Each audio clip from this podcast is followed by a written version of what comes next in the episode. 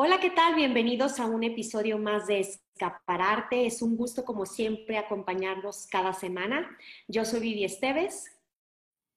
Y yo, Gabriela Negrete. Y les recordamos que nos pueden escuchar a través de 1670 de AM en Radio Anáhuac o también por streaming en la página radio.anáhuac.mx.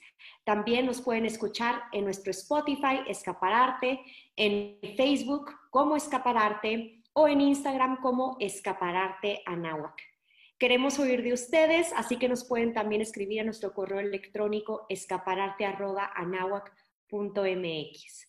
Y bueno, cedo la palabra a Gaby, que va a ser el honor de presentarnos a nuestro invitado del día de hoy. Vivi, muchísimas gracias. Bienvenidos una vez más a Escapararte. El día de hoy estamos muy emocionadas y muy contentas porque nos acompaña Alfredo de Stefano. Él es considerado uno de los fotógrafos conceptuales contemporáneos más importantes de México. Su pasión es el paisaje, específicamente el desierto. En su haber se encuentran más de 90 exposiciones entre individuales y colectivas. Desde el 2008 es miembro del Sistema Nacional de Creadores. Es gestor cultural y director del Concurso de Fotografía Contemporánea de México y también del de Latinoamérica, así como del Festival Internacional de Fotografía Luz del Norte en Monterrey, Nuevo León. Es jurado en concursos internacionales como Vogue Italia, y Versace Photo Festival en Suiza, entre otros. Dirige y fundó la organización sin fines de lucro Luz del Norte Fotografía AC, dedicada a promover y difundir la diversidad de la fotografía latinoamericana a través de variadas plataformas. Alfredo, muchísimas gracias por aceptar la invitación a Escapararte y nos gustaría comenzar esta charla platicando sobre tu formación. Hola, Gabriela, ¿cómo estás? Muy bien, gracias. Hola, Vivi. Hola, gracias por, gracias por la invitación. Encantado de estar aquí. Bueno, yo estudié Ciencias de la Comunicación y Mercadotecnia. Ese es mi grado académico. Y eh, me gustó siempre la fotografía y eso era, una de las partes de, la, de una de las materias que tenía la, la carrera. Y con el tiempo, eh, pues me fui dedicando a ella, eh, me fui especializando eh, pasaron muchos años para yo dedicarme realmente a la foto, foto como me conocen ahora, pero igual por muchos años hice televisión, vaya, por varios años de televisión, trabajé en diversas áreas que tenían más, ver, más bien que ver con mi carrera, la comunicación, pero en el paralelo hacía fotografía. Y me fui cada vez más, digamos, yo especializando en un una manera de fotografía y así fue como me convertí en, eventualmente en un fotógrafo y luego en un artista que utiliza la fotografía como un medio de expresión. Oye, Alfredo, a mí me encanta tu, tu propuesta artística y me intriga mucho por qué eliges los paisajes para tomar tus fotos. Bueno, el, y de los paisajes del desierto en específico, que ese es como mi tema. Vaya, toda mi obra gira alrededor de, pues de, esas, de ese ecosistema muy estigmatizado, a veces poco valorado, a veces poco apreciado. Pero bueno, por varias razones. Una, cuando yo empecé a hacer, a buscar una manera de expresarme, tener un lenguaje particular en la fotografía, en como autor, fotografía de autor, como fotógrafo de autor, perdón, encontré que en México había pocos fotógrafos que hicieran, o artistas que hicieran el paisaje. Hay grandes clásicos de la pintura que han hecho paisaje, el doctor Ato, de gente así, ¿no?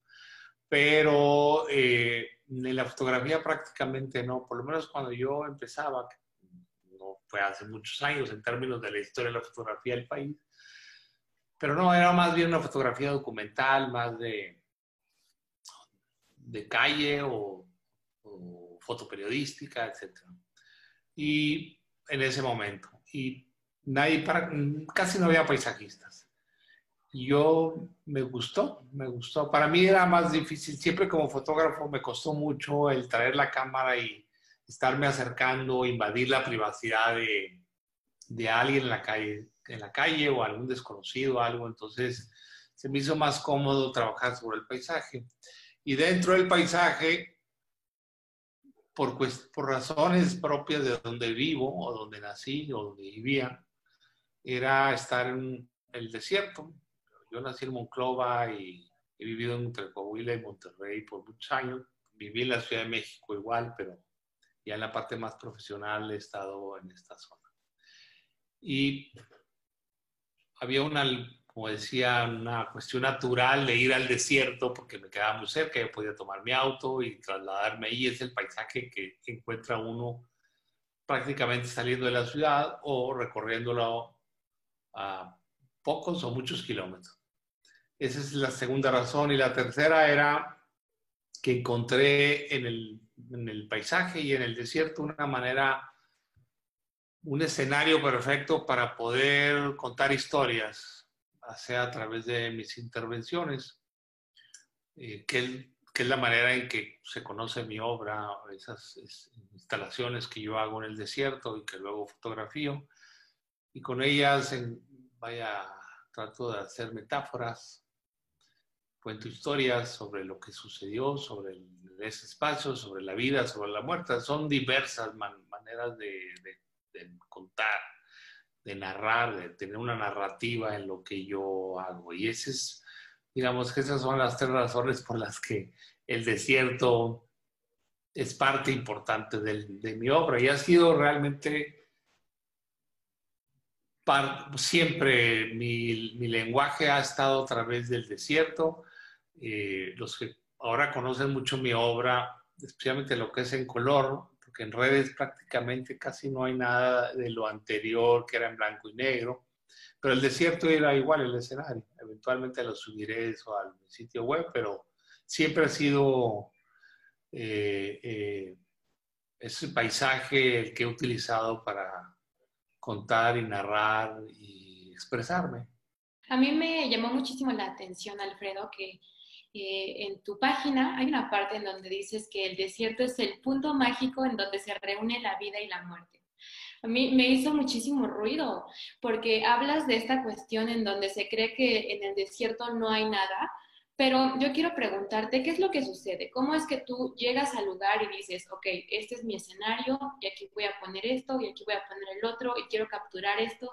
¿Cómo sucede esa idea? Bueno, tiene un trabajo de investigación previa.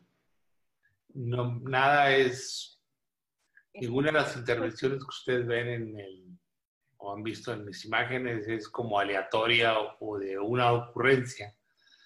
Yo antes de ir a alguno de esos lugares, o de los que viste en el sitio web o, cual, del público que nos esté viendo que haya, que conozca alguno de mis fotografías, pues son trabajos que hice, vaya, son investigaciones que hice del lugar previamente con mucha anticipación, especialmente, especialmente en los desiertos que son en otros países. Esos requieren el triple de planeación que uno que está aquí en México. Lo que hago es, eh, por darte un ejemplo, eh, si voy a ir, por ejemplo, en el Sahara, ¿no? Las fotos del Sahara, pues yo hice una investigación previa de, de qué lugares, de, en qué región yo quería trabajar y luego encontrar un guía o alguien que me pudiera ayudar a llevarme a esos lugares que a mí me interesaban. Y luego esa persona, pues le pido, ya cuando localizo al guía o la persona que va a encargarse de mí, de toda la logística del viaje, pues le pido que me envíe imágenes más allá de las que yo pude localizar quizás en internet o que alguien me compartió, etcétera, ¿no? Y en función de eso ya empiezo yo a hacer una investigación ya a través aquí en el internet y literatura de qué, qué sucedió o qué ha sucedido específicamente en esa región en términos geológicos, paleontológicos, eh, arqueológicos, eh, históricos, culturales, etcétera, etcétera. Para en función de eso yo crear una de mis intervenciones o varias de mis intervenciones. Obviamente a la distancia no sé específicamente en cuál de ellas voy a hacer tal cosa o tal manera, ¿no? eso lo voy haciendo conforme me voy leyendo el paisaje. Tantos años de recorrer desiertos, es muy fácil a mí leer el escenario donde yo ya puedo hacer una intervención. Pero yo ya la llevo de alguna manera preconcebida en términos de la región, la zona. Lo que me falta a veces es llegar, dar con el lugar adecuado.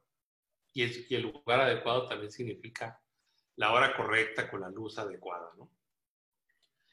Esos en los viajes que son muy, muy lejos, o los países que son, o los desiertos que son muy alejados.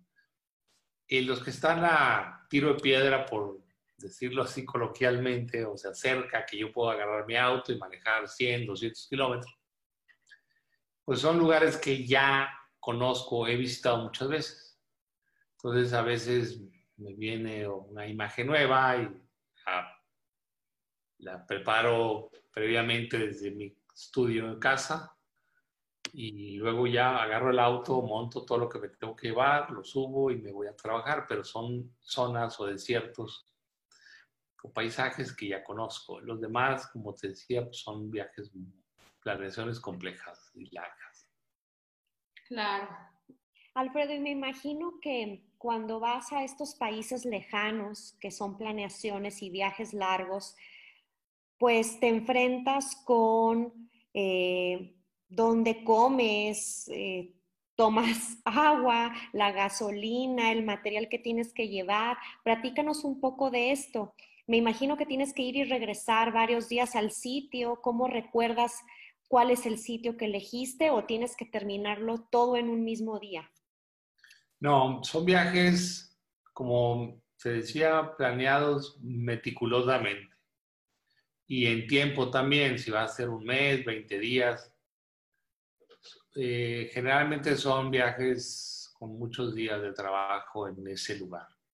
Por obvias razones, es muy costoso, eh, complejo hacerlos y luego para ir tampoco y lejos. Entonces hay que aprovechar y ya me quedo en, vaya, muchos días. He, medido las distancias totales que he recorrido en algunos desiertos. Por ejemplo, el, de los, no de los últimos, pero uno de los viajes a Namibia, porque a Namibia he ido un par de veces. En 20 días recorrí 4.000 kilómetros. Entonces, nunca estoy en una sola zona, sino que estoy en diferentes lugares, en un, me quedo tantos días en una región o en, una, en un lugar y luego de ahí a otra zona y a otra zona y así. Entonces, cambia según el, lugar, el país. cada, cada desierto ha tenido logísticas parecidas desde la planeación previa, pero ya en el lugar muy particulares por las culturas tan diferentes entre Mongolia, por decir, o Namibia, o Sahara, o en Atacama.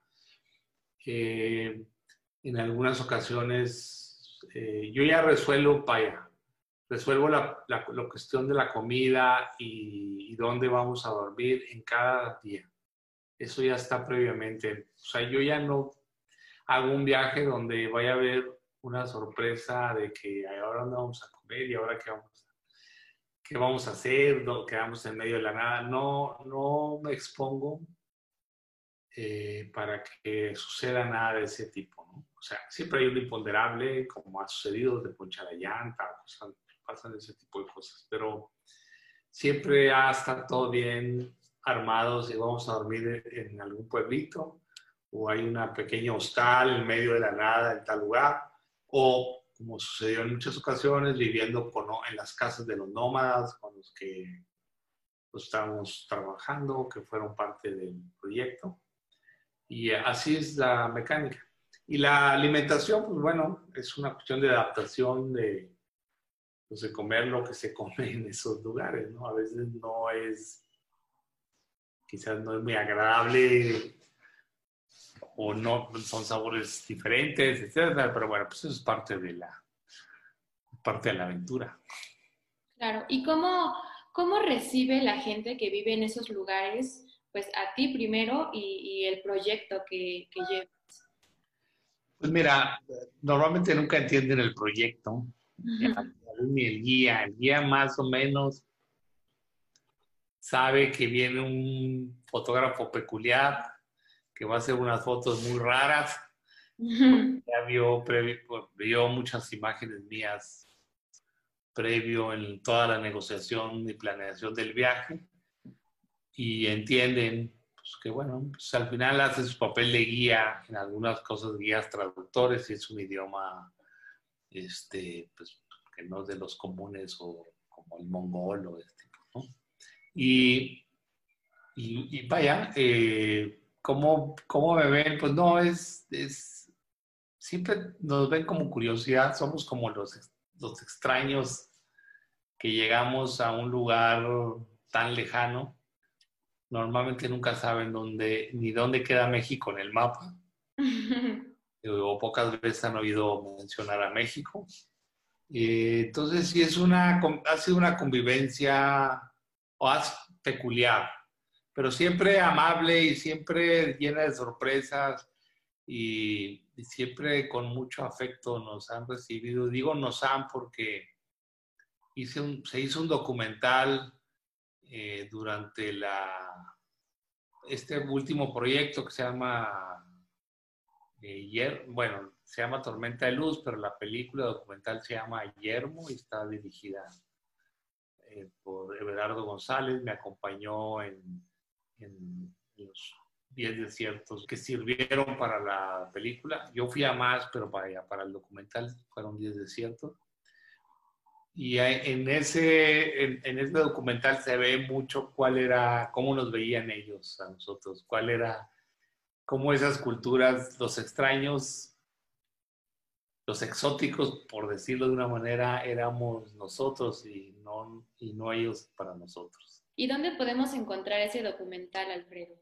Bueno, ese documental se iba a estrenar en el Festival de Cine de Guadalajara este año, pero bueno, justo empezó cuando ya se todo lo que eran festivales y eventos masivos se empezaron a cancelar por el COVID y luego se estrenó en Ambulante, que fue en línea también, con mucho éxito. La película nosotros la vieron alrededor de 6.000 en 24 horas, pero eh, 6.000 personas. Pero se, se, verá eventualmente en algún cine comercial, irá, va a ser un circuito de festivales, se ha inscrito a, a varios festivales internacionales ya está en uno en Chile que se que va a ser ahora en agosto, en algún momento en agosto.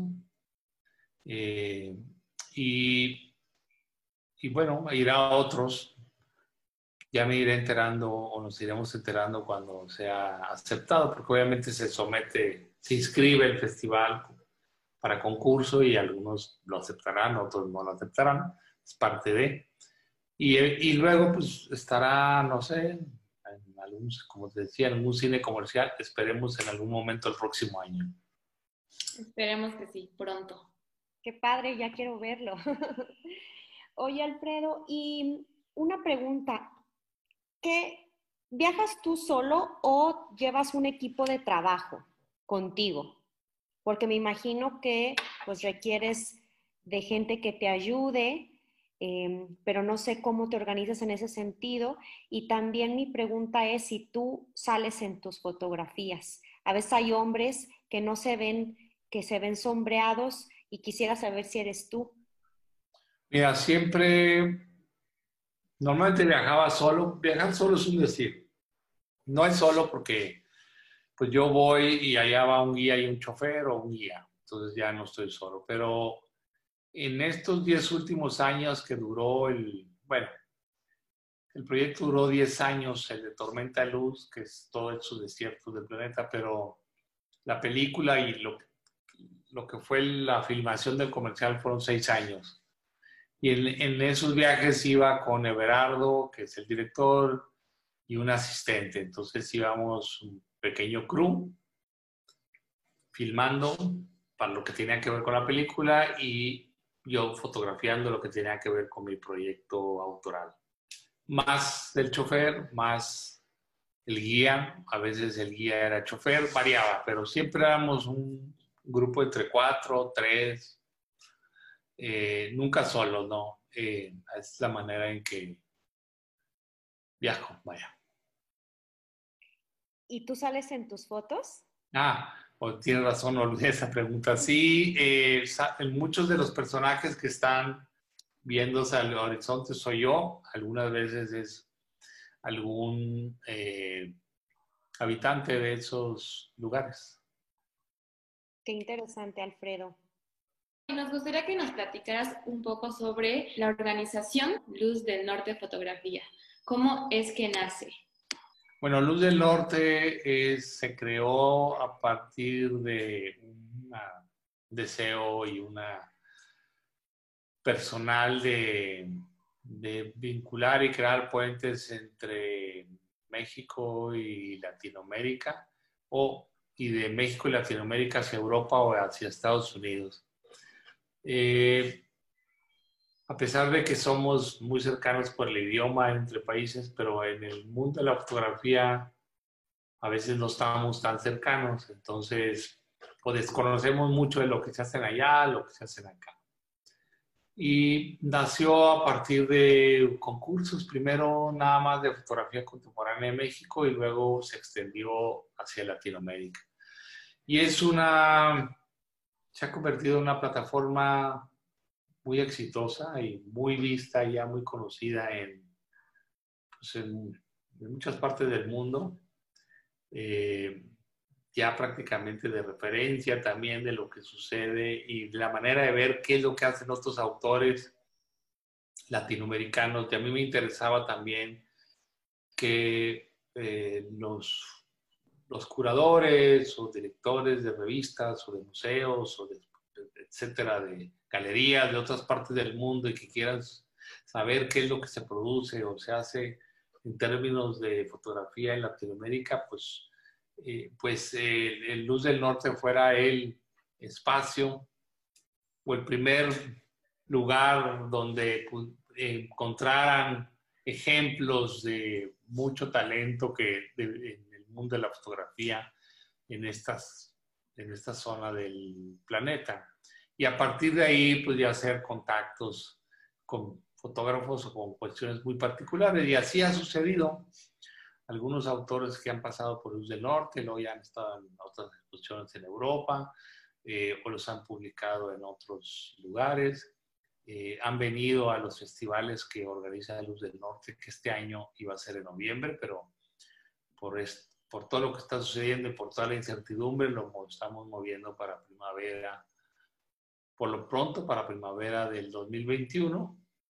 Pero pues eso es Luz del Norte, una asociación civil que, que tiene esa función de promover y estimular eh, la fotografía latinoamericana.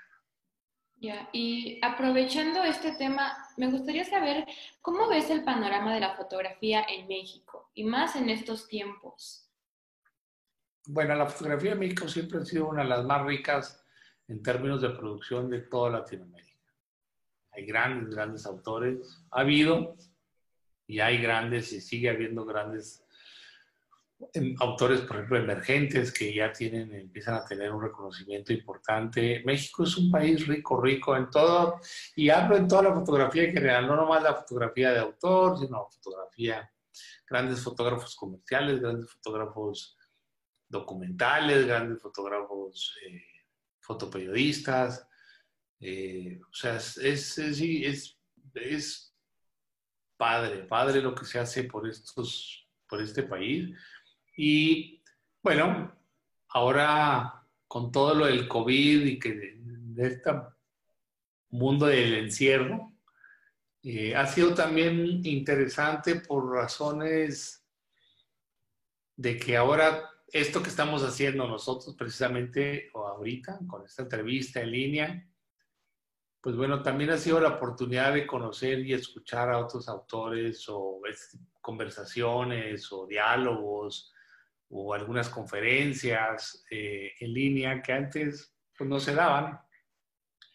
Y creo que ha sido la oportunidad de que muchos jóvenes o quizás gente que no estaba tan o no tenía posibilidad de ir a festivales o ver algún, o ir a alguna exposición, pues, ha tenido la oportunidad de en línea, gratuitamente, ver y escuchar pues lo que, lo que piensa la obra de muchos o diversos fotógrafos, no nomás mexicanos, latinoamericanos y también mundiales, digo, mundiales de otras partes del mundo.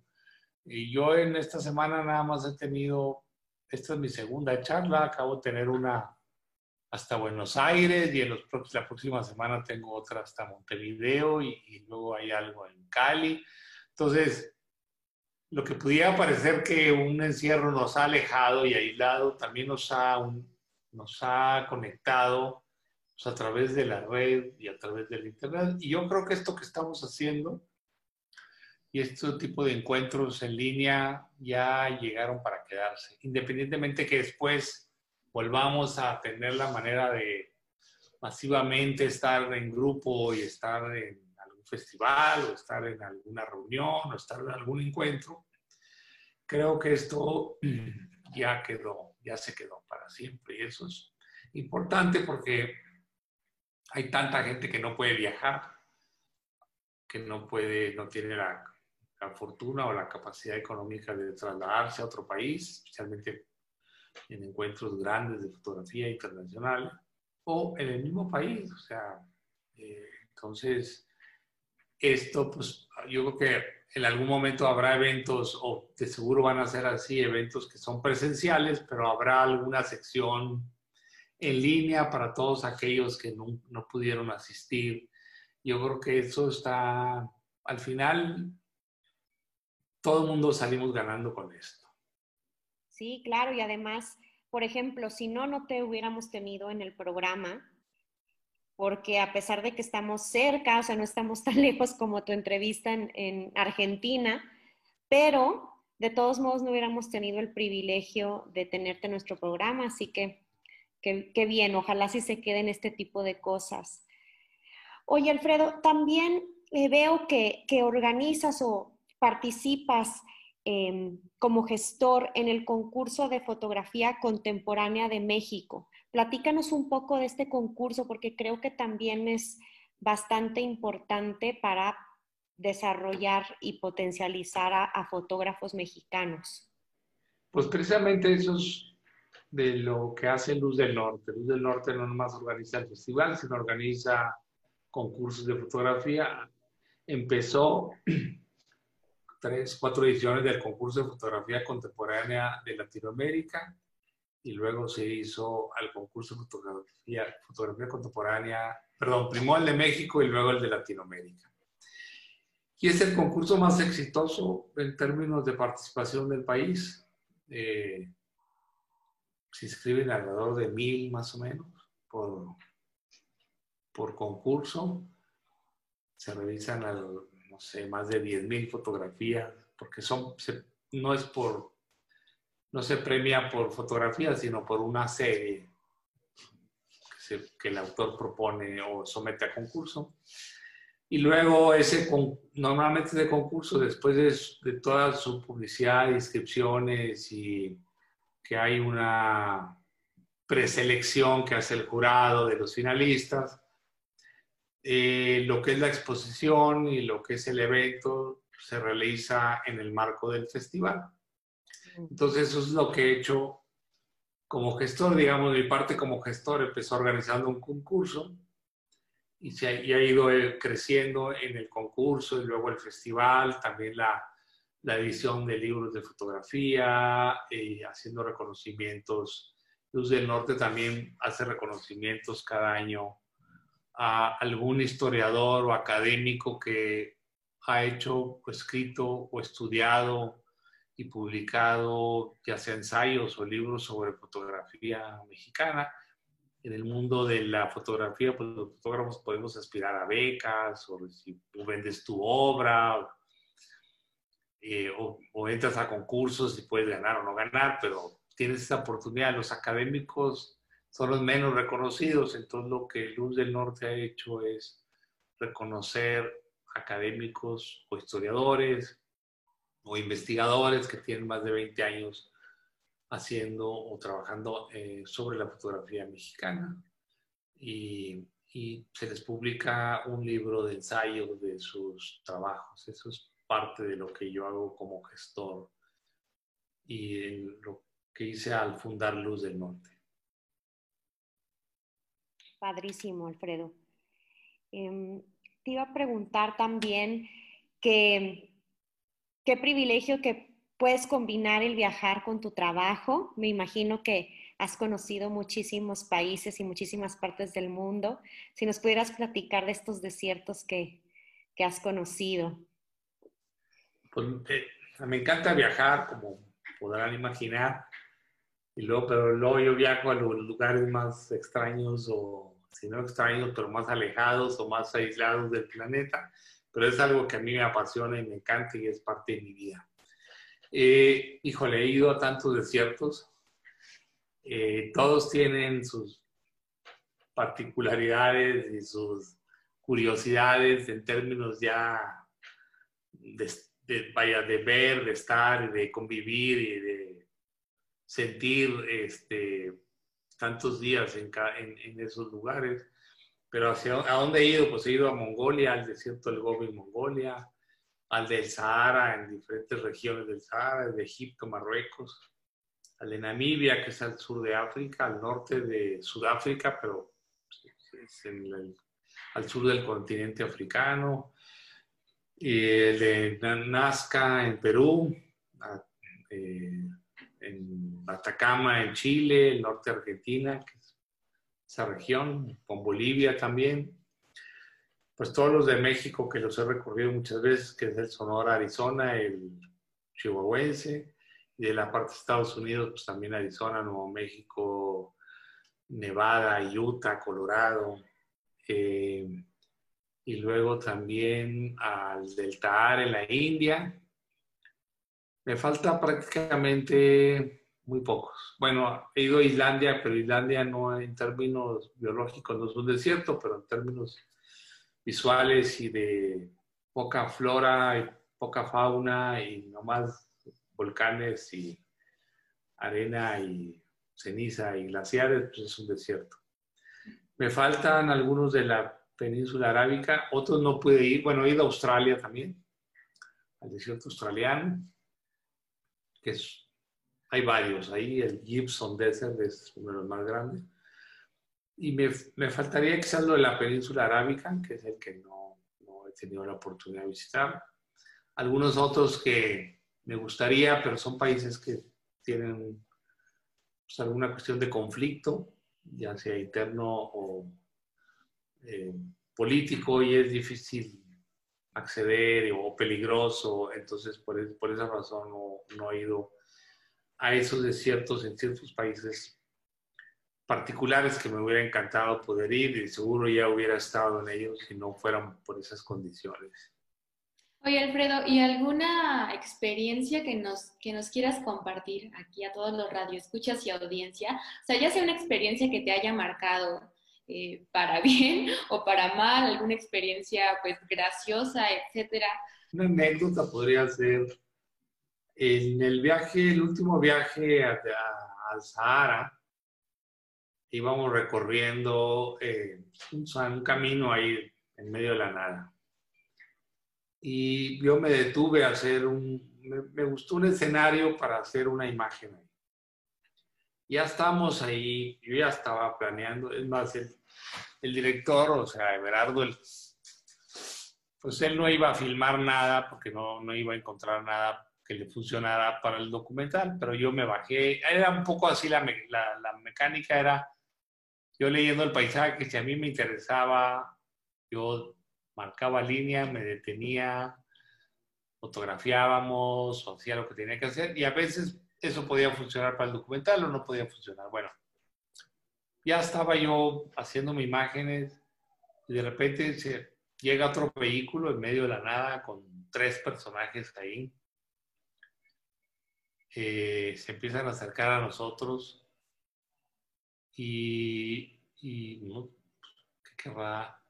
A mí me veían solo porque en su momento el director estaba en el vehículo y no, no, no estaba a la vista, ¿no? Entonces empieza a acercar, pero por ahí aparece eh, mi guía y ya les empieza a hablar en árabe y bla, bla, y Y total, ya como que cambian un poco su actitud y empiezan a tener curiosidad. Al final los terminé usando en mis fotografías, fueron personajes, fueron parte de la obra, estaban felices, y bla, bla, bla, bla, y ya se subieron al auto, adiós, adiós, se fueron. Y luego ya, en el, ya que íbamos continuando nuestro recorrido, Mohamed, que se llamaba el guía, casi todos se llaman Mohamed Dayan, nos contó que en realidad eran unos cuates que nos iban a saltar. Pero ya cuando vieron al guía, ya vieron que había más gente. Y, vaya, al final cambió la dinámica de lo que pretendían hacer. Yo que me, habían visto como un turista, pues yo a distancia, pues, ya ahí parezco turista, aunque yo traía mi turbante y todo. Pero pues ya no era, no era, un, no era un marroquí, ¿no? Y bueno, eso, si hubiera yo estado solo ahí, probablemente o no estuviera platicando con ustedes en este momento, o estuviera contando una anécdota que me habían robado todo el equipo o algo así. Pero bueno, esa es una así que me vino a la mente. No, pues sin duda les cambiaste el día. Sí, se convirtió en algo diferente para ellos. Una vez estaban felices viendo la foto. Inclusive en ese clip, en el clip eh, de visita a mi estudio, ellos aparecen ahí. Mm. Yo estoy dando indicaciones, hay dos personajes sobre una tela amarilla y luego están viendo sobre la cámara y todo. Bueno, pues ellos dos, bueno, tres eran los que iban sobre el extranjero. Qué padre. Oye, Alfredo, y también eh, en cuanto al proceso creativo, o sea, ilústranos a los que no conocemos mucho sobre esto, ¿qué es lo que sucede? Tú capturas imágenes y luego, ¿qué, ¿qué, es lo que aparecía en este video de Conoce mi estudio? ¿Cómo es el proceso creativo para decir, esta foto ya está lista, esta foto está ya perfecta para, para exhibirla, para exponerla? ¿Cómo sucede? ¿Por qué proceso pasa la fotografía antes de exponerla? Bueno, la primera parte obviamente es hacerlas y, durante ese viaje hago muchas fotos. No muchas de intervenciones, porque no es. Porque selecciono las que son de mis intervenciones, a veces toma más tiempo hacerlas y no es tan fácil. Pero aún así que yo sale, regreso con un número importante de fotografías de intervenciones, también regreso con un número importante de fotografías que son de registro, que son también documentales, que son o fotografías que pienso que me van a funcionar en el futuro de otra manera, de cómo las puedo trabajar de una manera distinta, cómo puedo hacer algo en post, digamos, después, pero están ahí, se quedan en archivos. Las que son, las que ustedes conocen y han visto, esas obviamente cuando regreso empiezo a revisar mi material, lo tengo clasificado por días, por cada país, o por cada desierto, día uno, día dos. Normalmente me acuerdo qué pasó el día uno, día dos, día tres. Y ya tengo archivos que yo voy buscando imágenes y empiezo a trabajarlas. Realmente no, yo no hago manipulaciones ni cuestiones muy complejas de postproducción. Eh, trabajo niveles, eh, hago pequeños ajustes y esas es la, las fotos que quedan en una primera etapa como posibles finales, ¿no? Eh, hay fotos que luego en su momento ya que las vi, no estoy muy convencido, las dejo como madurar. Me ha sucedido con imágenes que, fui a algún lugar, no me gustaron tanto, se quedaron ahí en, su carpeta de, de, fotos terminadas, pero que ya no ha vuelto ni siquiera a ver en muchos años o en varios años. Y, y luego la retomo y me gustan. A veces encuentro que en su momento no era algo que yo no quería decir, pero ya después de 5, 6, 6, 7 años, eh, les encuentro algo que no, en su momento no había visto. o fotos que dejé, que, que sí hice una intervención, pero que no le hice caso, que no me gustó el momento en que regresé, que, que a veces sentí que no sé por qué la hice, bla, bla. Luego, como lo mismo, me empiezo a revisar. Más, esta temporada o esta pandemia o esta contingencia, la he aprovechado mucho a revisar precisamente archivos de, de años atrás, de de, muchos de mis viajes y, he rescatado imágenes, que he retomado imágenes que yo tenía como que no me habían interesado en su momento y ahora ya les encontré onda. Y eso es parte también de, pues, del discurso de cada artista, que depende muchísimo, o sea, yo, yo como artista lo puedo decir también, o sea, eh, el proceso de tu vida en el que estés, donde puedas eh, encontrar estas cosas que quieres transmitir, ¿no? Que en algunas épocas parecieran no interesar y luego las retomas y cobran otro sentido y eso es maravilloso porque habla de, un cambio interno también. Así es, sí es, exactamente. Es, especialmente en estos viajes yo no podía desaprovechar la oportunidad de, pues, de fotografiar y trabajar y fotografiar siempre cuido los momentos y la luz y las formas de lo que quiero hacer. No disparo así, así como estuvieras con el celular, ¿no? Sino sí le dedico, le pienso le, tiempo, ¿no? Pero aún así genero, sí genero un buen material. Pero lo que tú dices, o sea, yo como ya voy con ideas muy claras de que quiero y imágenes muy precisas, que ya llevo preconcebidas, como les digo, más o menos planeadas, más o menos con la idea, y que se dan el lugar y lo encuentro, lo fotografía, pues esas son las primeras que trabajo y ahora regreso muy contento porque hice las fotos que quería hacer, a veces hasta más y a veces no tantas, pero siempre regreso con algo y ya. Y hay otras como pues, que, se, que las fui creando en el lugar. Y esas algunas son mejores que las que yo había planeado y otras resultan ser pues, bien y son las que ahora, pues en algunos casos eh, he vuelto a redescubrir o más bien reinterpretar y, me han gustado. Y eso me, me, me, pone contento porque al final van a funcionar, van a funcionar por lo menos para mí. Claro, claro. Alfredo, pues se nos termina el tiempo, lamentablemente. Pero para cerrar, me gustaría preguntarte, em, ¿qué les dirías tú a, los chicos de, la audiencia que les gustaría ser fotógrafos y les gustaría seguir tu camino? ¿Algún consejo que les pudieras dar o tip, este, comentario? Pues mira, el primero es que esta es una carrera de obstáculos y de largo aliento por lo menos en lo que tiene que ver en fotografía de autor, si quiere ser un artista, por razones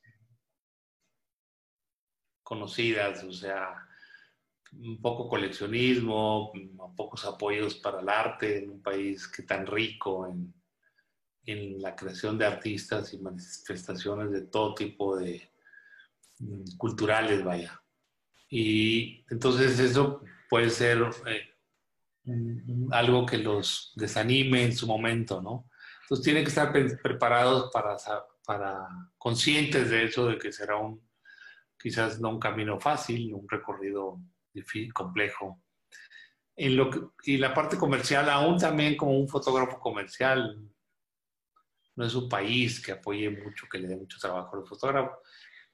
Y parecería una, una ironía, pero entre más, ahora que es más fácil ser fotógrafo, que casi todo el mundo puede comprar cámaras o acceder a ellas, pues hay más competencia y es más difícil quizás ser innovador o, original, digamos, porque hay tanta, tantos fotógrafos, tanta gente publicando, no nomás en, sus internet y en sus sitios web, sino en redes sociales.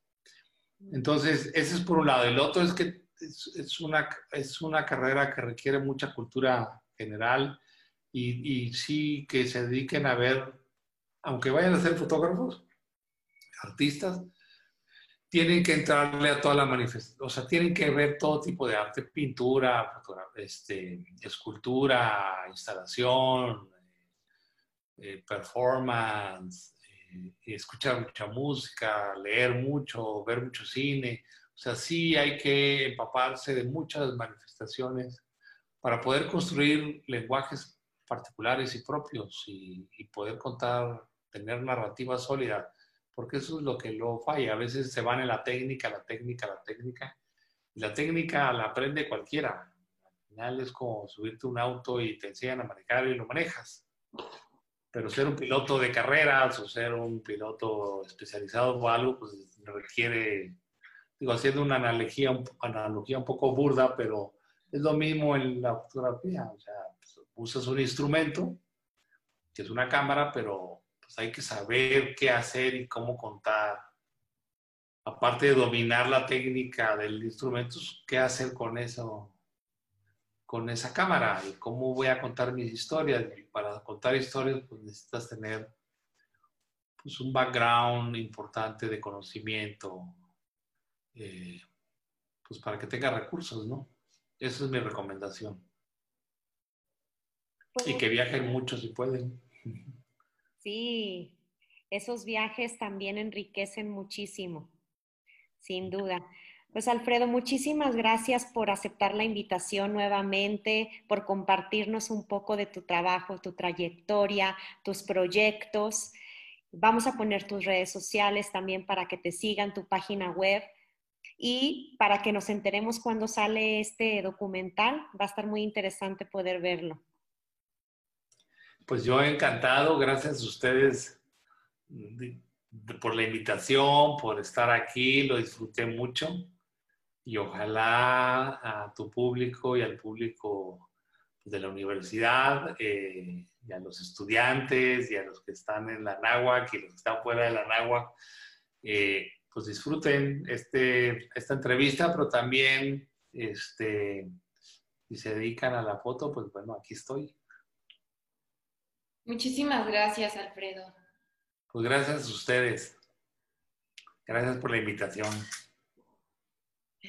Muchas gracias. Y bien, llegamos al final del programa, pero nos vemos el próximo martes en punto de las 3 con un nuevo invitado. Mi nombre es Gabriela Negrete. Y yo soy Vivi Esteves. Y esto fue Escaparate.